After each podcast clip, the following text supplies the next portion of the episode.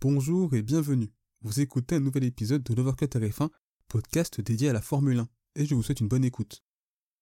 Après les essais hivernaux de Barcelone, la Formule 1 était de retour en Espagne pour justement le Grand Prix d'Espagne.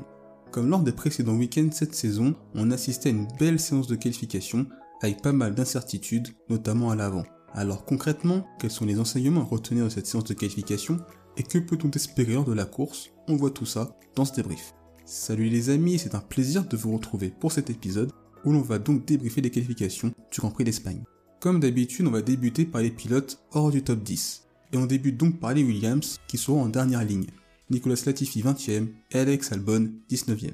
Pour le pilote canadien, c'est la continuité de son début de saison dominé par Alex Albon, l'ancien pilote Red Bull qui se débrouille très bien dans cette Williams qui, à part quelques coups d'éclat, est une voiture de fond gris. Pour Aston Martin, ce fut des qualifications difficiles avec Sébastien Vettel 16e et Lance Stroll 18e. Après la Mercedes rose, voici la Red Bull verte. Les évolutions apportées par l'écurie britannique en Espagne font énormément jaser, la voiture ressemblant étrangement à la RB18.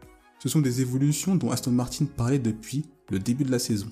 Il disait même que la voiture allait radicalement changer et que c'était une version B ou 2.0. Eh bien, on peut confirmer que c'est le cas. Pourtant, c'est cette ressemblance avec la voiture de l'écurie autrichienne qui fait parler. Il est difficile d'envisager que Red Bull ait sciemment fourni des plans de leur voiture. Le règlement technique certifie que le transfert de propriété intellectuelle entre les équipes ainsi que l'utilisation de la rétro-ingénierie, c'est-à-dire le fait de transformer des photos en modèles sur ordinateur pour pouvoir développer en soufflerie et en CFD la monoplace, sont interdits. Bien sûr, s'inspirer de ses concurrents est autorisé.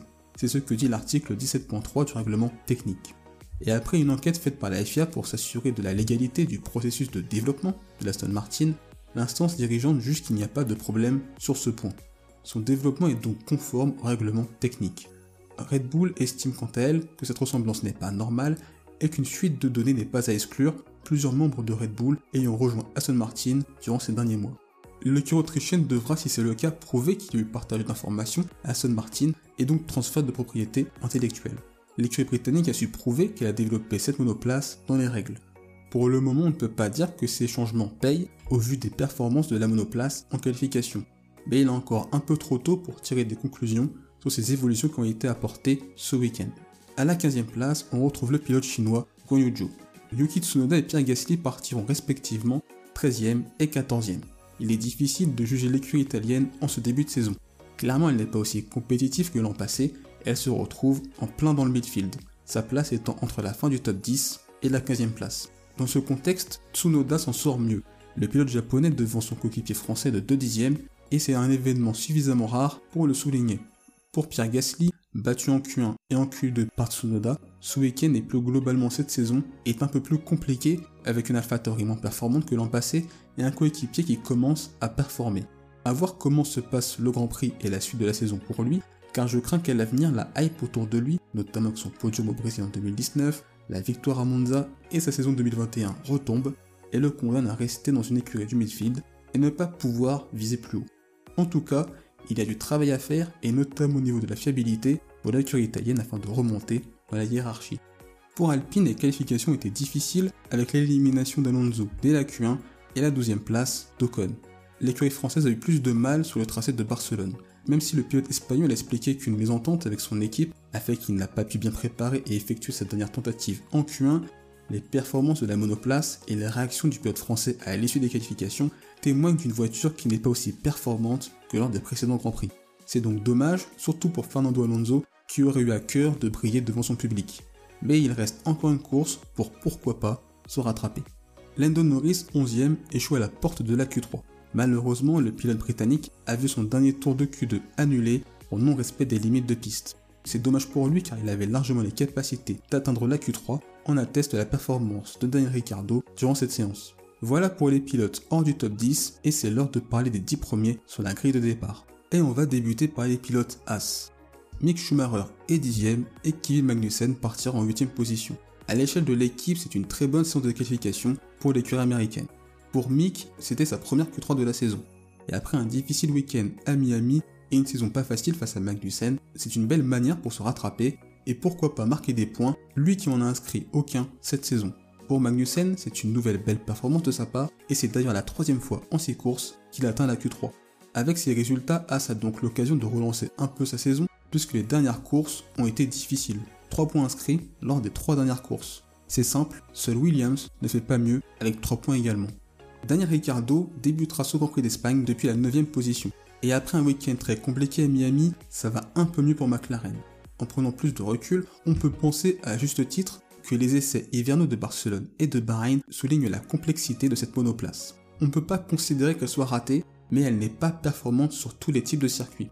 Il y a donc des pistes comme Melbourne, Imola, où c'est la troisième, quatrième force du plateau, et d'autres comme Bahreïn et Miami, où elle souffre et se bat en fond de peloton. La course risque cependant d'être un entre-deux, je les vois mal lutter face et Valtteri Bottas. Justement, le pilote finlandais s'est classé à la 7 place. Une nouvelle belle performance de sa part. C'est sa quatrième participation à une Q3 cette saison et il est une nouvelle fois le meilleur des autres. Ça souligne encore une fois que cette voiture est saine, rapide, mais qu'il faudra se méfier de la fiabilité, le talon d'Achille de cette monoplace, et on a pu le voir ce week-end et à de nombreuses reprises cette saison. On va maintenant parler de Mercedes avec George Russell, 4ème, et Lewis Hamilton, 6ème. Ce week-end constituait pour les flèches d'argent un tournant pour la suite de la saison. En effet, pas mal d'évolutions étaient emmenées afin de trouver des solutions pour réduire le marsouinage et permettre à cette monoplace d'être plus agréable à piloter et plus performante. Les essais libres ont d'ailleurs été très bons. On a clairement vu du mieux du point de vue du comportement de la F1 W13. Beaucoup moins de marsouinage, une voiture rapide en ligne droite et agréable à piloter. Cette amélioration s'est d'ailleurs ressentie chez les pilotes et l'équipe de par leur langage corporel, mais aussi de par leur déclaration ce week-end. En termes de performance pure, c'est quand même à 6 dixièmes de Leclerc, ce qui est encore énorme. Malgré tout, les deux pilotes sont dans les temps de Perez et à 2 dixièmes de Sainz. Et on n'a jamais eu l'impression, contrairement au précédent Grand Prix, que Mercedes pouvait être menacé par une écurie du midfield. Le rythme est donc meilleur, mais n'est pas encore suffisant pour lutter face à Red Bull et Ferrari c'est peut-être le début de la fin du tunnel pour Mercedes, mais il y a encore du chemin à réaliser avant que George Russell et Lewis Hamilton ne gagnent des courses à la régulière. Pour Red Bull, c'est une séance de qualification très mitigée. Sergio Perez partira 5 du Grand Prix d'Espagne. Lui qui lors des dernières courses avait affiché des progrès, notamment en qualification.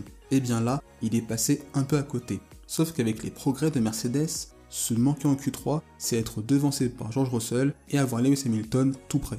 Il y a donc beaucoup moins de marge par rapport au précédent week-end. Pour Max Verstappen, cette deuxième place est un bon résultat qui rend une victoire en course tout à fait possible. Il n'a pas pu effectuer sa dernière tentative à cause d'un problème technique sur le DRS qui tout simplement ne s'ouvrait pas. On ne saura jamais vraiment si le pilote néerlandais pouvait battre Leclerc, mais c'est encore un nouveau problème de fiabilité pour Red Bull. Et il va falloir travailler pour fiabiliser cette voiture, sinon elle risque de perdre encore des points durant les prochaines courses.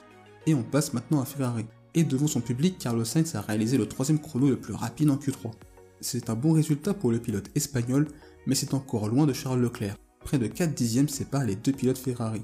Il y a donc toujours cet écart de performance qui d'habitude est plus faible en qualification et s'agrandit en course. A voir ce qu'il pourra faire lors du Grand Prix, mais je le vois mal inverser la tendance ce week-end face au pilote monégasque. Charles Leclerc partira quant à lui en pole position de ce Grand Prix d'Espagne. D'un point de vue statistique, c'est la quatrième pole position de la saison la 13e de sa carrière. Et après une erreur dans son premier tour de Q3, il a parfaitement bien réagi en sortant ce superbe tour.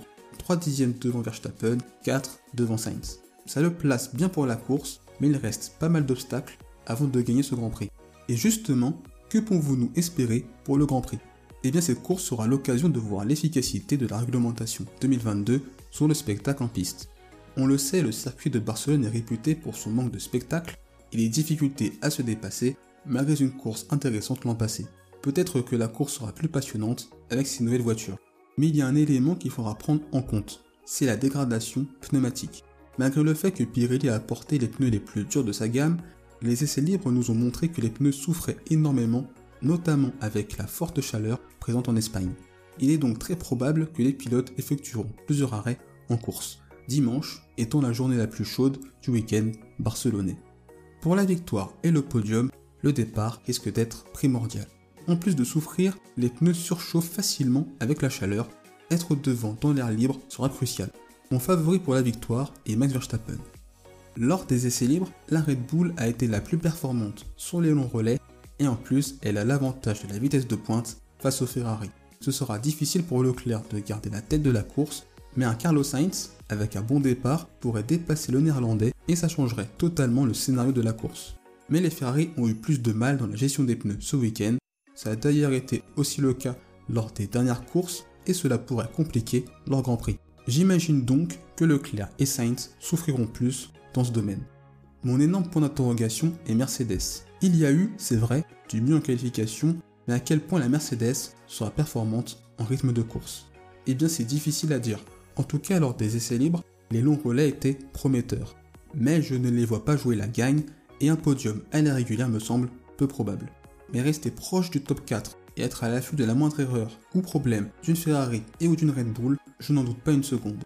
Concernant la place de meilleur des autres, mon favori est Valtteri Bottas. Et s'il prend un bon départ, il peut faire une course semblable à celle de Miami, mais cette fois je pense qu'il n'aura pas le rythme des Mercedes. Et vous, qu'avez-vous pensé de cette séance de qualification à Barcelone? Quels sont vos tops et vos déceptions de cette séance? Vos attentes pour le Grand Prix? Eh bien si ce débrief vous a plu, n'hésitez pas à le liker et à le partager puisque cela donne de la force au projet de voir que Terre fin, ça permet de faire grandir ce projet et de faire en sorte que cet épisode soit accessible au plus grand nombre. N'hésitez pas à partager votre avis en commentaire et sur les réseaux sociaux, à la fois sur Instagram, Twitter et Facebook. Il suffit juste de taper l'over que Terre est fin. Et vous nous trouverez. On se retrouve les amis pour un prochain épisode. D'ici là, portez-vous bien. Je vous souhaite le meilleur. Salut. Merci d'avoir écouté cet épisode. S'il vous a plu, n'hésitez pas à vous abonner au podcast de Voir que Tarif 1 ainsi qu'à la chaîne YouTube. C'est une façon de soutenir le projet et également de ne pas manquer les prochains épisodes. N'hésitez pas également à partager cet épisode à vos proches. On se retrouve les amis très bientôt.